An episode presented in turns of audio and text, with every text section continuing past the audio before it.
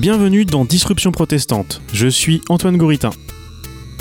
Pendant le grand silence de Disruption protestante depuis le dernier épisode, les crises se sont empilées. Bien sûr, les technologies et les startups ont été adoubées par les différents pouvoirs politiques à travers le monde comme les réponses évidentes.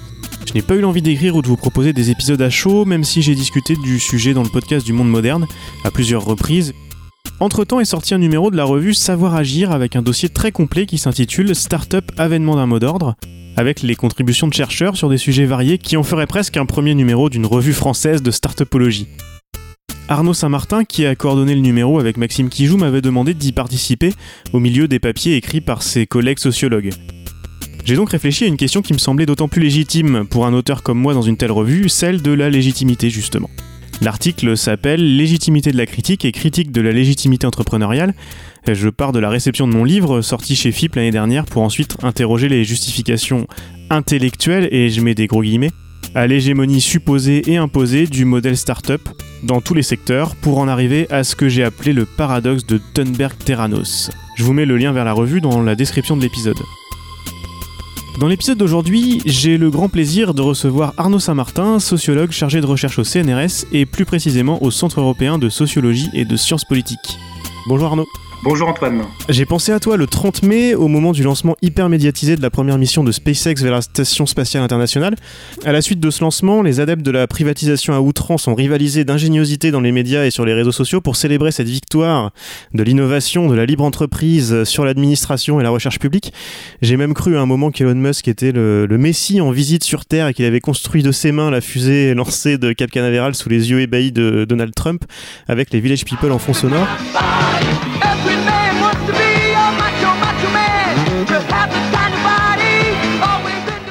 Je te lis deux tweets là-dessus, pas les plus subtils certes, mais qui résument bien l'ambiance.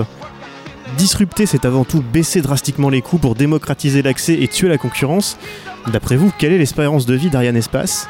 Et un autre, euh, sans doute le meilleur d'entre tous, le lanceur privé dix fois moins cher que le lanceur public, on comprend mieux l'effet disruptif. SpaceX, NASA, il n'y a plus de débat, et si on faisait pareil avec l'éducation et la santé, je pose ça là. Même sans être spécialiste du spatial, on se doute qu'il y a comme un problème là-dedans, et c'est pour ça que j'ai proposé d'en discuter ensemble.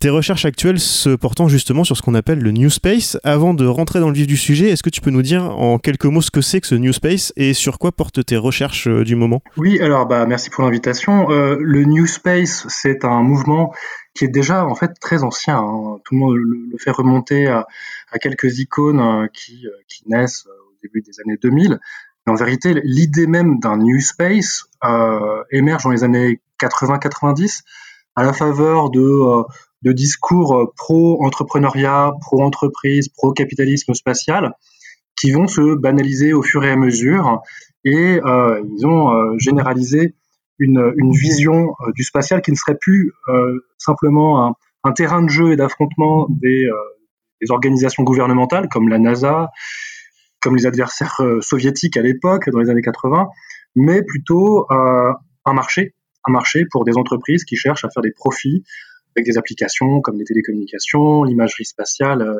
etc. Et, donc ce discours va se banaliser, s'enraciner dans des pratiques, des organisations. Et moi, c'est ce que j'essaie de retracer en, explorant tous les recoins de, euh, de ce mouvement euh, qui, se revendique comme un mouvement, parfois comme une révolution, une renaissance. Enfin, il y a tout un vocabulaire euh, disruptif qui, accompagne l'essor de du New Space. Et, mes, terrains en ce moment bah, consistent précisément à, interviewer. Enfin, l'idée c'est d'aller interviewer les, représentants de ce mouvement et d'aller faire des observations euh, dans des entreprises. Euh, ça peut être dans la Silicon Valley, ça peut être au Texas, ou, ou, même en Floride ou à Washington où ça se passe beaucoup. C'est un mouvement très politique aussi. Quoi. Donc c'est en gros le, le, la vue d'ensemble de, de, de, ce que je fais et j'essaye d'en faire un, un bouquin et puis je publie au fur et à mesure quelques papiers pour en guise de teaser. Quoi. J'ai vu beaucoup de réponses aux tweets que j'évoquais en introduction sur ce thème. Ouais, quelqu'un leur dit que l'URSS a lancé des hommes dans l'espace avant les États-Unis et le capitalisme triomphant. C'est pas faux, mais c'est quand même un peu court et c'est pour ça que j'avais envie de refaire un peu d'histoire avec toi. Euh, je pense que le lancement du satellite Sputnik par les Russes en 57 est le meilleur point de départ pour comprendre l'importance du rôle de l'État dans l'innovation technologique, hein, dans le spatial, mais, euh, mais aussi euh, tout le reste. Moscow newspapers were first. Then headlines around the world echoed the news. Russia had blasted a man-made moon into outer space. On every continent and in every land, the story of Sputnik 1 dominated the front pages. The Soviets had scored a scientific first, and the Moscow propaganda mill busily trumpeted the news. C'est très bien montré par exemple dans les travaux de l'économiste Mariana Mazzucato que j'invite nos auditeurs à lire. Parce que en 1958, en réaction directe, hein, l'année suivante, le gouvernement américain crée deux institutions primordiales que sont la NASA et une qui est sans doute moins connue du grand public, surtout par chez nous, mais au moins aussi importante pour notre sujet, la DARPA. Tout à fait. Et c'est un, moment euh, bah, de, mobilisation, au sens euh, de mobilisation euh, guerrière, hein, c'est la guerre froide, et aussi technologique, hein, l'un n'allant pas sans, l'autre, avec des, des, recherches extrêmement avancées, sophistiquées dans le domaine des lanceurs, euh, les technologies qui vont se, se, routiniser les décennies qui suivront, et euh, disons les, les fondations de, euh, l'exploitation humaine de l'espace sont, posées à ce moment-là, et, et, en effet l'État et pas n'importe quel type d'État émerge comme, un, comme une force motrice de cette, cette colonisation spatiale, cette conquête de l'espace, et on en voit encore aujourd'hui bah, des, des, relents hein, de cette conception très volontariste d'un État, qui va, qui va investir et ou dépenser dans ces activités pour plein de raisons, euh, à la fois scientifiques, mais souvent quand on fait de la science dans, ces, dans ce domaine-là, ça peut être un paravent d'autres types d'activités, d'autres contraintes, notamment militaires. Et le, le moteur militaire est excessivement important pour comprendre euh, l'affrontement bipolaire dans l'espace et puis l'émergence de, puissances spatiales de, second rang comme, la France, Clairement, il y a une quête d'autonomie, de, soft power, et puis aussi de, surveillance de ce que fait l'autre. Hein, on sait que les, satellites d'observation de la Terre à l'époque servent surtout à espionner ce que font euh, les autres au même moment. Et puis, euh, un lanceur aussi à l'époque, on ne faut pas oublier que ça reste un, missile balistique intercontinental, euh, sous la coiffe duquel on peut quand même placer des, ogives nucléaires et, euh, terroriser euh, une bonne partie du monde. Donc, c'est l'État, évidemment, est omniprésent, pas simplement en tant que clients d'industriels privés qui, sont déjà là, hein, on en parlera sans doute, mais euh, aussi comme force d'impulsion, euh, de direction, d'orientation, point de politique et de la stratégie industrielle, euh, diplomatique, géopolitique. Donc on, cette structuration de, de l'industrie spatiale, enfin du, milieu du spatial, elle est posée à ce moment-là, elle est encore extrêmement prégnante aujourd'hui. On le voit dans la façon dont certaines puissances spatiales s'affirment, notamment la Chine, mais aussi l'Inde dans une moindre mesure, avec euh, tous le béaba de, de, de l'éventaire de ce que doit être une puissance spatiale, hein, les capacités de lancement, euh, une industrie euh, manufacturière dans le domaine des satellites, des communautés scientifiques au garde à vous, et des ambitions euh, démiurgiques cosmiques, hein, donc aller planter un drapeau sur la surface de la Lune, viser Mars évidemment, et, et jouer du, prestige de, de, cette activité qui, pour plein de raisons historiques qui sont très construites, continue de faire rêver. Un autre exemple de cette importance de l'État américain, c'est la course à la Lune, dont on a fêté en grande pompe les 50 ans l'été dernier. C'est Kennedy qui décide d'y aller, et au total, selon les chiffres que j'ai retrouvés, qui ont été compilés euh, justement l'année dernière, cette course aurait coûté l'équivalent de 260 milliards de dollars actuels, euh, directement sortis de la poche du contribuable américain, c'est ça hein? C'est à peu près ça, et ça s'est pas fait de façon magique et, euh, consensuelle. Euh, je pense que c'est important de, rappeler qu'il y a eu des, controverses publiques très nourries, très intenses, euh, Euh, après le fameux discours de, de Kennedy, euh, enfin les discours de Kennedy. We choose to go to the moon. We choose to go to the moon in this decade and do the other things, not because they are easy, but because they are hard. Because that goal will serve to organize and measure the best of our energies and skills.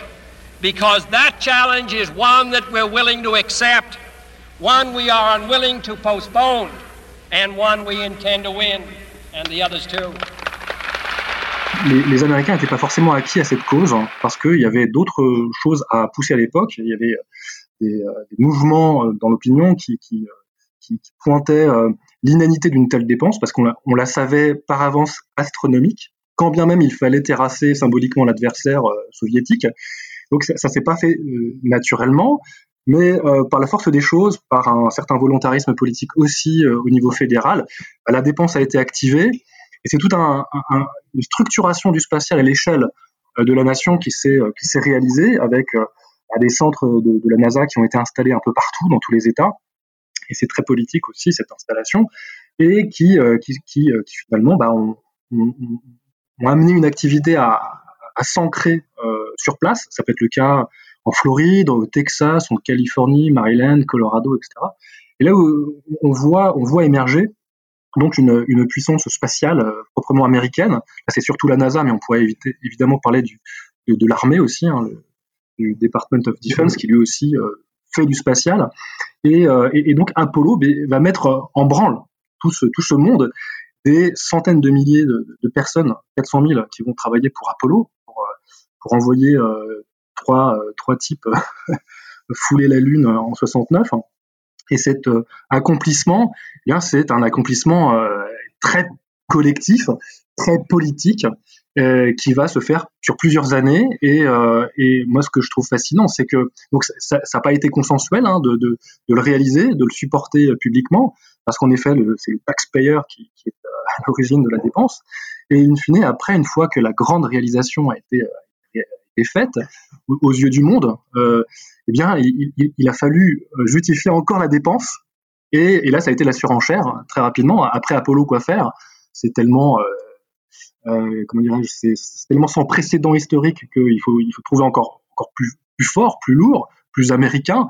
Et là, c'est Mars qui commence à, à, émerger comme, comme destination. Et, euh, et Nixon, enfin l'administration Nixon à l'époque, est pas du tout convaincu de la pertinence de la chose. Et les gens de la NASA vont euh, replier leur plan, euh, notamment Werner von Braun, qui très longtemps rêvait de Mars.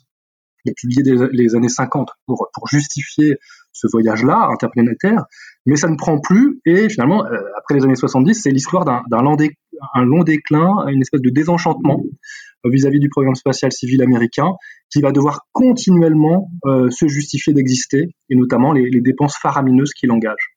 Et le privé, à, cette, euh, à ce moment-là, ne se dit pas, tiens, ça peut être intéressant de récupérer le flambeau. Euh, oui et non. Enfin, c'est, euh, il faut vraiment se méfier des, des, des généralisations sur, le, sur l'état du champ de l'astronautique américaine, parce que certains portent ce flambeau, sont, même précocement engagés dans la valorisation de la libre entreprise privée dans l'espace. A les capitalistes de l'espace qui commencent à émerger, qui, disent bah, finalement, voilà, le gouvernement a fait, a fait le plus gros, à poser des infrastructures, des, des spaceports, à développer la technologie, enfin à développer, à, à injecter de, l'argent, à former une main d'œuvre euh, très compétente. Maintenant, on peut le faire sans. Et, ce discours dans les années 70 euh, commence à, se répandre. Il n'est pas mainstream pour autant, euh, puisque euh, la conviction est encore euh, générale que ça doit passer par les, agences gouvernementales et pas simplement la NASA. Tu as évoqué la, DARPA, qui est R&D militaire et qui a fait émerger énormément d'innovations technologiques dans le spatial. Et, donc il y a certains acteurs qui portent ce discours-là, des activistes, hein, qui s'organisent dans des associations, euh, des think tanks, euh, des groupes de pression et notamment euh, au Congrès. Mais, mais encore une fois, c'est pas complètement mainstream comme discours. Ça, le deviendra un peu après, et notamment dans les années 80, avec Reagan qui, lui porte ce, qui, il, va, va en justifier la, pertinence de discours hein, peu à peu avec euh, certain nombre de réglementations qui vont, qui vont être passées à Washington, qui sont pro-business. Faisons de l'espace un business. Ce discours-là commence à, devenir important à partir des années 80. C'est une espèce de, new space en germe sans l'étiquette. Euh, ça viendra un peu, après, euh, du point de vue d'activistes, encore une fois, de, gens qui prônent vraiment la privatisation euh, et le disons un, espace de deuxième génération post-gouvernementale, mais, qui n'en ont pas forcément les moyens. Hein. Mais tout ça, en tout cas, va, va, se faire au fur et à mesure. Et, et ce dont on parlait tout à l'heure, c'est-à-dire le New Space, en fait, il faut l'inclure dans cette euh, lente généalogie euh, qui se développe sur les ruines de ce que fut le grand programme Apollo, enfin l'âge d'or du spatial des années 60. Si je devais caricaturer un petit peu un grand récit hein, de l'avènement de, ce discours. Et on en arrive euh, ces dernières années à cette, euh, cette course à, à la privatisation des, des, lancements. Il y avait, si mes infos sont bonnes, il y avait Boeing et SpaceX dans ce duel, euh, remporté donc euh, par l'entreprise d'Elon Musk euh, fin mai. En tout cas, c'est les, les, premiers à avoir, à avoir lancé des hommes dans l'espace. D'ailleurs, euh, si j'ai tout bien compris, ils ont déjà trois ans de retard sur l'objectif. Boeing est encore un an derrière. bravo l'efficacité de la toute-puissance disruptive. Alors, en effet, il y a toujours des retards à l'allumage. C'est ce qui est fascinant spatiale. Il y a du management par projet qui est extrêmement rigoureux, extrêmement planifié. Euh, mais alors pour mettre tout ça en musique, c'est toujours très compliqué. Il y a beaucoup de monde qui est engagé. C'est c'est euh, par, par moment, c'est des contraintes aussi, euh, de lancement, c'est des contraintes technologiques de, de, développement de, des, moteurs de propulsion. C'est, enfin, il y a un nombre de choses à intégrer dans la donne qui fait que ça, reste toujours aussi compliqué de mettre en œuvre ce genre de technologie très critique et potentiellement très dangereux, surtout quand on met des, des, humains dans les capsules. Mais enfin, finalement, ça, a été beaucoup plus rapide que prévu. Il faut quand même être très nuancé parce que euh, je, je veux pas pour autant euh, verser dans le bashing SpaceX qui a souvent cours euh, en France, qui est souvent assez mal informé pour tout dire, sans pour autant non plus tomber dans la propagande pro. Hein, on, l'aura compris. Euh, quand on regarde, ce qui est intéressant dans ce programme euh, qui a été euh, amorcé dans les années 2000, enfin 2006, 2007, 2008. en gros, au départ, c'était envoyer du cargo, du fret vers la station spatiale internationale et le faire en s'appuyant sur des opérateurs privés et il n'y avait pas que SpaceX. SpaceX était tout petit encore à l'époque. Il y avait euh, Orbital Sciences, euh, un, certain nombre, de, boîtes qui ont coulé depuis. Euh, Boeing était dans les parages, Sierra Nevada, enfin tout un, ensemble de sociétés euh, de lancement privé qui, euh, souhaitaient devenir euh, bah, prestataires de services de la NASA. Et, c'est passé au départ par le fret, quoi. pas d'humain, pas encore. Et, euh, et, en fait, le, programme s'est mis en place au fur et à mesure, avec une organisation un peu particulière qui, est différente du, fonctionnement qui, prévalait euh, jusqu'alors euh, à la NASA. Jusqu'à l'époque, en gros, la, NASA était donneur d'ordre, elle faisait tout, euh, les spécifications, le suivi, la, la certification, jusqu'à l'opération dans les salles de contrôle. Enfin, la, la NASA était omniprésente. Là, c'est une espèce de petit désengagement, qui est pas de côté qui est quand même assez significatif. On confie un service euh, à, des opérateurs privés qui, au fur et à mesure, doivent compléter des, étapes, des milestones. Euh, ça va être développer tel moteur, développer euh, la coiffe du, lanceur, et à chaque fois un chèque. C'est une espèce de carotte. Et ça permet de, disons, de, c'est presque darwinien. Hein. Au fur et à mesure, c'est only the strong survive, quoi, qui a répondu à, en, bout de chaîne à l'ensemble des commandes, est capable de, développer le service et certains donc n'ont pas réussi, hein, euh, vendaient de, très belles promesses, de magnifiques vues d'artistes, euh, de, véhicules spatiaux, mais n'ont pas réussi à aller jusqu'au bout. Euh, SpaceX fait partie des gens qui ont été, enfin des, boîtes qui ont été jusqu'au bout. Boeing aussi, mais Boeing est dimensionné pour ça depuis l'histoire du spatial, donc c'était pas complètement étonnant. Sierra Nevada, on attend encore, il, est passé depuis longtemps maintenant. Toujours est-il que là, euh, il y a un service qui est passé, ça a pris beaucoup plus de temps, de temps que prévu, mais finalement, il y a un service. Et, et notamment dans le fret, euh, avec Orbital ATK qui a été racheté par Northrop Grumman, enfin, c'est plein de recompositions en permanence dans le spatial, euh, bah, il, y a eu, il y a eu service effectif. Ça s'est pas passé. Alors, tu évoques des retards à l'allumage, il y a eu aussi quelques explosions qu'il ne faut pas non plus minimiser. il, y a, il, y en a eu une très belle, enfin, j'ai une, j'avoue que j'aime bien regarder les explosions euh, sur les pas de tir. Euh, donc il y en a eu une, très, euh, spectaculaire de SpaceX, c'était en 2015 de mémoire. De Falcon 9, c'était du fret. Hein.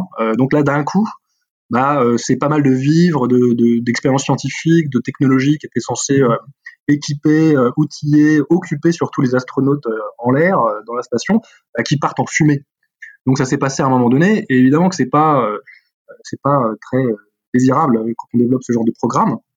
Mais toujours est-il qu'il y a eu service, avec quelques failles, quelques accros, quelques aléas, mais in fine, il y a eu service, et avec quelques délais, là, il y a eu livraison, euh, pour l'instant, en, phase de démonstration, d'un euh, service, qui, qui, est donc euh, Crew Dragon, et en effet, avec un peu de retard. Et donc pour raccrocher ça à notre un peu la problématique du début de l'émission, euh, si, je comprends bien, c'est basé sur aussi beaucoup de recherches euh, de la NASA dans les décennies précédentes, avec des commandes et des subventions de la NASA. Oui, ouais. Alors il y a un, capital primitif, on va dire, un investissement initial qui est celui de d'Elon Musk euh, et d'autres euh, qui, euh, soutiennent euh, SpaceX. Il y a eu des levées de fonds qui viennent du capital risque peuvent même venir, qui, sont venus de Google à un moment donné. Euh, et récemment encore, euh, SpaceX a, levé de l'argent, donc ils continuent de lever de l'argent qui viennent euh, de l'industrie financière, qui peuvent venir du capitalisme technologique traditionnel, enfin, traditionnel, récent de, la Silicon Valley. Mais l'essentiel, une bonne partie de l'argent qui a servi au développement, bah, c'est des contrats, des subventions de l'État fédéral et notamment de la NASA que SpaceX va chercher avec les dents. Hein. Il, y a, il, y a, des dizaines de lobbyistes qui sont en permanence à Washington pour pour se mettre en, chasse de, de, cet argent et, en sécuriser l'accès. Ils ont été jusqu'à jusqu'à attaquer l'armée hein, au, euh, au Congrès euh, pour euh, précisément avoir le droit d'accéder aux appels appels d'offres du Pentagone, pouvoir lancer des, des, satellites militaires de reconnaissance. Donc SpaceX vit substantiellement de, cet argent-là, s'en est servi pour, se développer. Euh, donc ça c'est vraiment c'est extrêmement important de, le souligner et puis ça, ça, fait bien sens avec ce que tu disais euh, de ce que de, ce que tu dis euh, Matsukato sur l'état entrepreneurial. Il y a eu cette phase là euh, de, soutien. Euh, une autre, une autre partie aussi qu'il faut pas minimiser, c'est que SpaceX s'appuie sur des infrastructures existantes, des spaceports. Alors ça peut être Cape Canaveral, ça peut être une euh, ça peut être une base euh, de l'armée de, de l'air comme euh, Vandenberg. Ça peut être aussi au tout début Falcon 1, les bases dans le Pacifique, là encore de, l'armée de l'air. Donc on a déjà de l'infrastructure, c'est toujours ça de moins à développer. Ça peut être racheter des, des bancs d'essai de la NASA, c'était McGregor au Texas, et ça permet bah, de, monter en échelle, comme on dit, très vite, et de s'appuyer donc sur, du dur. C'est déjà développé, déjà prouvé, et par ailleurs, et le plus important, qui est là, encore euh, minimisé par les, gens qui imaginent que c'est une innovation de, rupture radicale qui, euh, qui, sorti, qui sortirait de nulle part, c'est qu'il y a un savoir-faire de la main-d'œuvre, des gens qui ont déjà été formés dans les meilleures universités, euh, dans les industries privées qui auparavant contractaient déjà avec la NASA. Donc déjà un capital humain, pour parler vulgairement, qui était déjà disponible. Et finalement, euh, Musk, avec un business model agressif, euh, l'intention de, disons, de, de, faire un pas de côté dans l'industrie, en suivant pas forcément les, mêmes modes opératoires qui étaient ceux qui, étaient euh, dominants à l'époque, eh bien, va développer son, son, son concept privé, mais en s'appuyant sur tout ça. Et, et c'est pas rien. C'est même, euh, c'est même fantastiquement important de l'avoir en tête, sinon on comprend rien. Et surtout, on, on, verse dans une rhétorique entrepreneuriale qui n'a aucun sens. Pour autant, euh, ça ne veut pas dire que Elon Musk n'a rien fait, euh, n'a rien développé, euh, n'a fait que capitaliser sur du déjà là, donc il ne fait rien du tout, sinon faire du packaging de technologies déjà visitées depuis les années 60, c'est évidemment un peu plus que ça, mais n'empêche que si on n'a pas ça dans le tableau, on cède à une espèce de discours de communication qu'on ferait bien de mettre à distance. J'ai l'impression que ça correspond quand même pas mal à, ce que euh, démontrait et démontait euh, Mazzucato, on en parlait, euh, en gros pour, schématiser, mais c'est quand même ça, le public prend tous les risques de la recherche et développement et, le, vrai, le vrai risque pour le coup de technologies qui n'ont pas forcément, enfin qui sont, qui sont compliquées, qui n'ont pas forcément de débouchés tout de suite, pour créer des marchés ensuite euh, investis par le privé quand il y a quasiment plus qu'à ré récolter. Alors c'est bien plus, tu l'as dit, hein, c'est plus compliqué que ça, Musk est plus impliqué que ça, mais c'est quand même, c'est quand même un petit peu ça, et du coup on touche à un point que j'arrive toujours pas à m'expliquer, mais avec ton recul de sociologue des sciences, tu vas peut-être pouvoir m'éclairer. Tout ça est documenté, connu, publié, et pourtant euh, tous les pourfendeurs de l'État et des dépenses publiques font semblant d'oublier le début de l'histoire pour montrer qu'à la fin, c'est le privé qui tire les bénéfices. Euh, c'est peut-être pas une gloire à en tirer finalement pour les entrepreneurs, ça montre juste que sans le risque pris au départ par la puissance publique, euh, bah, il peut pas y avoir de succès de, de Musk et les autres. Mais là où c'est intéressant, c'est qu'il y a un double discours.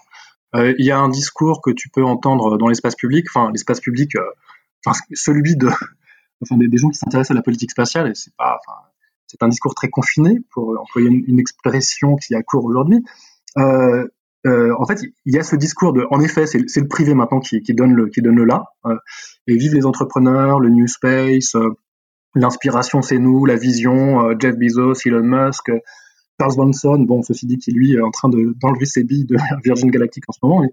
Et, euh, donc, il y a ce discours-là. Mais quand on, quand on interviewe, quand on, passe du temps avec les entrepreneurs, entre guillemets, euh, qu'ils soient en Californie, au Texas ou ailleurs, ou même en Europe, quand on, on, on échange avec eux, on se rend compte bah, qu'ils sont fonctionnellement dépendants de, euh, des aides qui peuvent être donc financières, mais aussi de, de main-d'œuvre, de savoir-faire, de d'aide réglementaire, juridique, politique, tout ce que, tout ce que tu veux, des, des acteurs publics.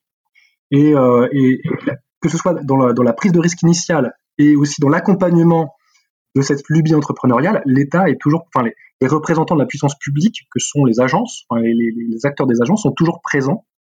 Et, euh, et, les, entrepreneurs, même les, plus viscéralement euh, défenseurs de la libre entreprise privée dans l'espace, les anarcho-capitalistes, tout ça, en fait, quand on discute avec eux un peu sérieusement, ils te diront à la fin, euh, bah, c'est la NASA qui va gagner, hein, ou le DoD. Et euh, par exemple, en, ce moment, il y a tout un discours que, que je trouve passionnant sur sur euh, l'après-Covid dans le français, avec des questions vertigineuses auxquelles sont confrontés les acteurs, notamment privés. Leur activité est-elle essentielle? Je, mets ça là. Hein. Dans certains secteurs, on peut se poser la question, notamment l'exploration habitée de, de, l'espace. Et le, discours que, que, je vois en ce moment, de, gens que j'ai interviewés, hein, qui, switchent un petit peu, qui pivotent leur discours, c'est bon, euh, aidons les entrepreneurs euh, audacieux à, à développer leurs projets parce qu'on voit bien qu'en ce moment c'est très difficile. Avec la Covid, ils sont obligés de, de, de, euh, fermer leur, entreprise. Les clients commencent à, disparaître dans la nature. Euh, le capital risque se désengage de, au fur et à mesure parce qu'il voit bien que les promesses qui étaient mises en avant dans les années 2010, et c'était là où ça commence à exploser, bon, sont pas forcément toujours euh, euh, transformées dans la réalité. Et donc, il y, a tout un discours que je trouve fascinant de, gens que je nommerai pas dans l'industrie spatiale américaine, mais qui j'échange, euh, qui est de dire, bon, euh, ça serait bien que l'armée nous rachète quelques boîtes. Hein. Là, on voit bien qu'elles vont pas tenir.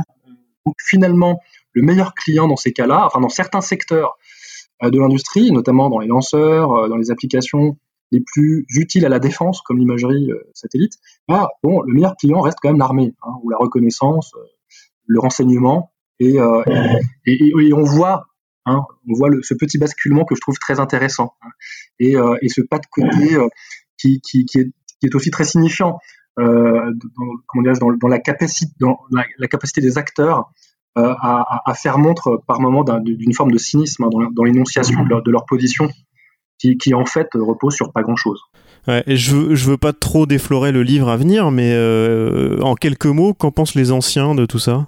Bah, Les anciens, euh, ça dépend de, de, quels anciens tu parles. Euh, moi, j'ai par exemple, parmi les anciens que j'ai vus en Californie, j'en ai, ai interviewé pas mal. Il y a beaucoup de gens qui étaient là dans les années 80, 90, 2000. Et ça fait depuis des décennies qu'on leur parle et qu'ils ont participé à ce discours de la libre entreprise dans l'espace. Et euh, il voit avec, euh, pour certains, une forme de, euh, comment dirais-je, d'agacement ces, discours start-upistes qui ont cours dans la Silicon Valley. En même temps, ils peuvent être parfois très ambivalents, en disant, ouais, quand même, Musk, c'est pas rien, ils ont réussi des choses, il y a pas mal de, de, verrous qui ont été euh, qui ont été levés, etc.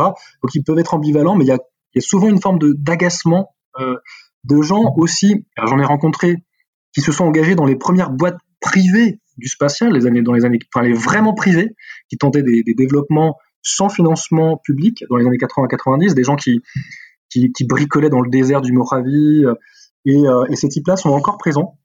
Ils font de la consultance, ils peuvent bosser pour SpaceX d'ailleurs, ils peuvent faire de la consultance en même temps qu'ils peuvent euh, émarger sur des programmes de la NASA. Donc là aussi, il y a une souplesse dans les carrières qui est assez étonnante aux États-Unis. Et eux, bah, ils, sont agacés, parfois ils sont ambivalents, d'autres fois ils sont complètement fascinés. Moi, encore une fois, je, je nommerai pas euh, ces, gens-là, mais j'ai interviewé des, gens dans des agences, parfois même en Europe, qui me parlent du New Space avec des étoiles dans les yeux, en, me disant mais c'est absolument fantastique, il se passe quelque chose, c'est une renaissance, une révolution. Alors quand tu quand tu, tu resitues la révolution, c'est-à-dire euh, quelque chose qui est quand même dans la, rupture dans la continuité ou la continuité dans la rupture, tu te dis bon, euh, c'est quand même pas si net que ça. Alors ils te disent oui, c'est vrai. Bon, c'est vrai que dans les années 90, ouais, il y avait ce projet-là. Oui, puis là, oui, c'est vrai qu'il y avait déjà du capital risque. Ah oui, mais oui, c'est et, et, en fait non. Tu vois. Il, y a une espèce d'indécision qui est parfois assez touchante, hein, et des, gens qui sont en fin de carrière, dont euh, l'essentiel du, boulot aujourd'hui, c'est de faire fructifier leur capital d'autorité institutionnelle. Quand tu as été, quand as émergé à la NASA, dans des grandes agences, il a été chef de programme. Par exemple, je peux en citer un que j'ai interviewé, que je, que trouve hyper intéressant, avec qui j'ai, eu une super discussion, Scott Hubbard, qui est, ça, ça, donne un cas. Hein.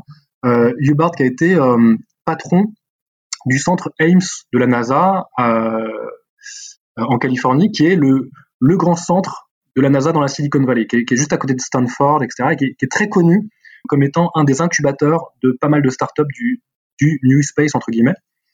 Et, lui, en fait, a, jeté les fondations de tout ça. Il a créé cet écosystème, ce parc technologique, où devait s'installer Google, qui est de l'autre côté de la clôture, à Mountain View. Et c'est lui, en fait, qui fait venir Eric Schmidt à, à Ames. Et, donc, ce gars-là, euh, Scott Hubbard, euh, il était, patron à la NASA de gros programmes. Il, luttait en fait euh, contre la disparition du centre. Hein. Il y a eu des grands enjeux à l'époque. Est-ce que le centre allait fermer, etc. Lui, sa, sa, sa bouée, ça a été euh, ce, discours de la, rupture euh, technologique. Donc, c'est très rapidement lié avec Google, avec plein d'acteurs de la Silicon Valley. Il a, mis l'accent sur le New Space. Il est généralement oublié dans le récit. Euh, pour autant, il est très présent. Il est encore prof à Stanford.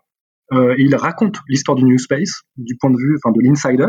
Et d'ailleurs, dans son bureau, quand je l'ai interviewé, il y avait un, tableau blanc et il, y avait une espèce de cartographie passionnante que j'ai prise en photo, euh, moi qui s'est absenté, avec plein de flèches partout. On voyait tous les acteurs, évidemment, il était dedans. Hein. Et, euh, et, lui, en fait, enseigne ce que c'est que ce tournant dans le récit du spatial. Et par ailleurs, et c'est pour ça que je l'avais rencontré, il est éditeur du New Space Journal, une, revue qui publie euh, des analyses extrêmement euh, favorables et parfois même enchantées euh, à l'égard de, cette renaissance. Et lui est, dans cette rhétorique du basculement. Donc c'est un ancien, il, est connu dans le spatial, et j'avais oublié de le dire, pour avoir en fait dirigé les programmes martiens du Jet Propulsion Laboratory. Donc c'est vraiment un, acteur hyper important de la NASA des années 80-90 et notamment 90. Et aujourd'hui, bah, il fait partie des, des enchanteurs du New Space. Hein. Et, quand il euh, évoque euh, SpaceX, alors il, est, euh, il est consultant pour SpaceX aussi sur les questions de sécurité. Donc on a des acteurs multipositionnés qui, bah, qui participent de cet avènement et, et surtout de sa mise en discours. Il a publié des articles, donc il y a ce journal, il y a ces interviews qu'il donne fréquemment à la presse pour acter euh, bah, ce grand moment civilisationnel. Et dans sa, enfin, en tout cas à l'échelle de l'industrie spatiale, et dans les colonnes de son journal, qu'est-ce qu'on retrouve aussi? C'est quand même assez étonnant, c'est une revue académique. On retrouve les discours que Elon Musk fait parfois dans des congrès. Ils sont retapés et mis en forme euh, du point de vue de, la rhétorique scientifique avec des notes de bas de page, etc.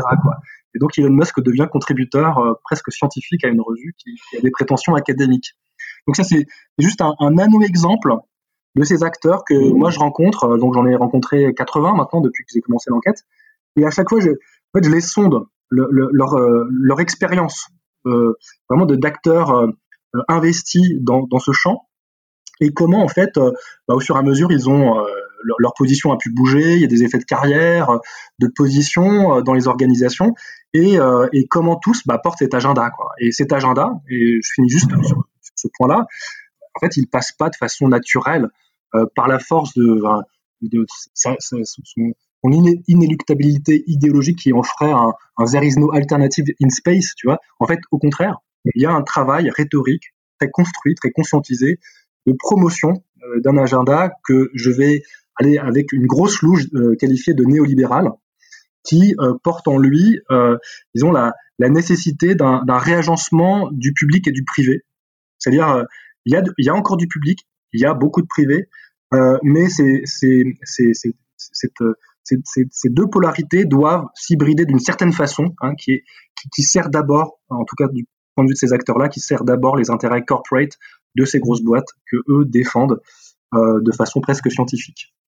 On a fait de la généalogie à grands traits. Euh, je, je pouvais pas ne pas finir sur un petit peu de prospective quand même. Euh, comment est-ce que tu vois la suite des opérations suite à cette mission, cette première mission qui a l'air réussie, en tout cas la, première partie? Euh, Quelle est la suite des opérations pour Musk, Bezos et puis peut-être aussi pour pour le New Space un, peu en, général, puisque même si on a pu remettre un peu en contexte ces envolées lyriques sur le privé dans le spatial, ça ouvre quand même des, nouvelles perspectives? bah, là, aussi, il faut vraiment différencier hein, selon les boîtes, selon les segments dans l'industrie, selon le, type de programme avec lesquels ils sont engagés. Enfin, avec les agences publiques, etc. Donc c'est difficile encore une fois de donner une vue d'ensemble. Et ça serait même en fait assez caricatural. Ça, serait accréditer encore ce grand récit, tu vois, du, New Space. En fait, moi, ce que un point qui est important que j'ai pas dit, c'est que tout ça est très vulnérable. On, le voit avec la Covid-19, hein, on le voit avec les rapports de force politiques qui peuvent switcher assez vite à Washington. Il y a des programmes qui peuvent disparaître du jour au lendemain. Euh, pas complètement. On va les maquiller autrement. ce qui a été investi va être réinjecté ailleurs. Euh, tout n'est pas perdu. Mais euh, le, disons, l'industrie spatiale, les, projets spatiaux, notamment ceux dont on parle tout à l'heure, sont très dépendants d'un ensemble de, forces hein, qui, peuvent substantiellement jouer sur ces évolutions. Donc c'est dur encore une fois de donner un cap euh, et, tu vas voir l'année prochaine ce qui va se passer. Bon, ça peut largement évoluer de la même façon que tu peux avoir une explosion, tu peux avoir un retard à l'allumage, tu peux avoir des boîtes qui coulent, des sous-traitants pareils qui, disparaissent de la circulation. Enfin, il peut se passer plein de choses. Une chose est sûre, c'est qu'après tu as les plannings qui sont édictés, tu as des contrats qui sont passés que doivent respecter les prestataires comme SpaceX. Il y a un vol qui est programmé en juillet de mémoire euh, avec euh, Crew Dragon. Donc là, l'enjeu fondamental de SpaceX, qui en effet a réussi euh, sa mission, et c'est quand même c'est sans faute hein, avec le premier étage qui revient, le docking automatique, enfin c'est très bien fait avec en plus une part de marketing qui est extrêmement bien faite, hein, de, communication un peu pop, ludique, qui marche toujours à tous les coups. Donc pour l'instant c'est bien fait, mais il va falloir transformer l'essai et le faire de façon euh, banale, routinière. C'est ça que, je trouve intéressant avec ce, genre de programme, c'est que le New Space vend quelque chose de, comment dirais-je, du, basculement permanent, sauf que le, type de service que demande la NASA, c'est au contraire, c'est le taxi vers l'espace, vers la station. Donc, il faut que ce soit, mais que ça, marche comme, euh, voilà, ça doit être hyper prévisible, cadencé, euh, et que ça marche à chaque fois, quoi. failure is not an option, quoi. Donc, il y a ce type de programme tant qu'il y a ce machin en l'air qui s'appelle la Station spatiale internationale avec des gus à, faire euh, circuler à l'intérieur, il y aura des taxis hein, pour, euh, pour, la faire fonctionner. Après se pose la question, là, point de vue de ce programme-là, en tout cas de la survie euh, à moyenne échéance de, la station, qu'est-ce qu'on va en faire? Euh, Donc il y a des projets aussi d'envoyer des touristes privés euh, qui passeraient par SpaceX, par Crew Dragon, opérer avec une boîte privée Axiom Space que, j'ai été voir à, à Houston, qui jouerait le, courtier intermédiaire. Donc il y, a ce genre de programme. Donc là, c'est la station, c'est un gros morceau. La, NASA a, injecté des, milliards et des milliards dans ce machin, cette grosse infrastructure euh, pas très haut dessus de nous. Et, après, il y a d'autres choses. En effet, il y a Artemis, donc le programme lunaire, dans lequel sont engagés énormément de, boîtes. Les premiers contrats sont passés. Hein. donc il y, a, euh, il y a Jeff Bezos hein, avec Blue Origin, qui lui aussi euh, va à la gamelle de l'État fédéral. Hein. National Team, Lockheed Martin et Northrop Grumman, qui sont les, géants de l'aérospatiale américaine. Donc, ils ont formé un, consortium pour, euh, proposer euh, une solution de transport vers, la Lune. Donc, il y a eux, il y a SpaceX et son Starship, enfin, eux aussi ont été sélectionnés par la NASA. Il y a aussi euh, une autre boîte, j'ai oublié le nom. donc, il y, a, ce programme-là, il y en a d'autres. Enfin, c'est tout un, une jungle de programmes financés par le public Là, c'est au niveau lunaire. Et puis après, c'est évidemment Mars, on pense. Et là encore, bah, c'est euh, de, la, prospective, bah, coup, on long terme, hein, pas avant 2050 euh, et encore. Et, euh, et, tout le monde se met, bah, en activité en espérant qu'il y aura continuité de paiement et qu'il n'y aura pas de, de grandes catastrophes qui, pourraient obstruer, disons, cette, continuité d'activité. Mais moi, je fais partie des. Enfin, euh, quand on me sollicite, je fais un peu d'expertise euh, bénévole dans les agences ou ailleurs. quand je discute avec des experts ou autres, moi, je me, refuse à toute prévision, tout pronostic, à toute prospective. Moi, justement, je, suis dans, ces cénacles-là, je suis l'acteur un peu, un peu, comment dire, je suis le relou de l'équipe qui va dire en fait, moi, ce qui m'intéresse, c'est la façon dont vous produisez de la prospective et comment tout ça oriente l'activité. Mais en tant que sociologue, il n'y a pas d'effet d'oracle à attendre de moi. Quoi. Je ne vais pas vous dire quoi faire et où vous êtes censé aller. Vous êtes euh, sûrement bien, mieux équipé que, moi pour, savoir le faire. Et moi, ce qui m'intéresse, c'est précisément comment ces discours-là orientent l'action. Et, euh, en fait, euh, ça marche pas toujours. Et il y a plein plein de paramètres qui peuvent obstruer cette activité. Et je prends juste un exemple pour terminer cette trop longue. Dans le bouquin sur lequel je travaille, un jour ou l'autre, il paraîtra, mais ça prend du temps à décrire tout ça. moi, il y a une année de bifurcation que je trouve fascinante. En, fait, dans le récit que je fais du New Space que j'évoquais au tout début, il y a pas mal de boîtes qui, qui émergent dans les années 2012, 2013, 2014. Ces boîtes, elles sont souvent internationales, euh, qui sont par exemple, il y a une boîte qui, que, j'étudie, qui est une, euh, une holding russe-américaine, ça se faisait beaucoup encore à l'époque. Et 2014, il y a un, léger incident en Crimée, annexion euh, russe en Crimée, et bah, d'un coup, l'énorme tension avec la Russie, entre la Russie et les États-Unis, il y a tout un business qui s'effondre. Et toute une série d'acteurs doivent se réaligner euh, et sont euh, enjoints à, se transformer, à s'adapter à une conjoncture géopolitique qui leur est complètement défavorable. Euh, bah, ces boîtes-là, en fait, se sont désagrégées.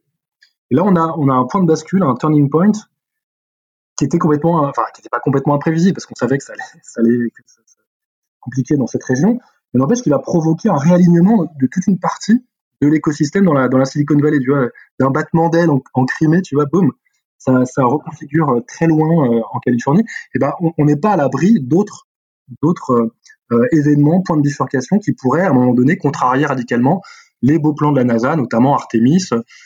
tout, enfin, tout est largement dépendant de la réélection de Trump, par exemple. Donc, je finis juste là-dessus simplement pour dire, évidemment qu'il va se passer des choses et c'est passionnant à suivre, mais euh, ça reste quand même très incertain par, euh, par construction parce qu'une fois, pas encore une fois, euh, c'est lié à plein de paramètres qui échappent complètement aux ingénieurs de, de la NASA ou de SpaceX. Top